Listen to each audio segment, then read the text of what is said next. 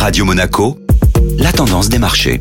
La tendance des marchés avec la Société Générale Private Banking. Bonjour Aurélie Lombardo. Bonjour Eric. Les investisseurs se sont montrés prudents hier. Les marchés européens ont en effet marqué le pas sur la séance. Les investisseurs sont partagés entre l'espoir d'un tournant accommodant des banques centrales pour l'année prochaine et les craintes de dégradation de l'environnement économique.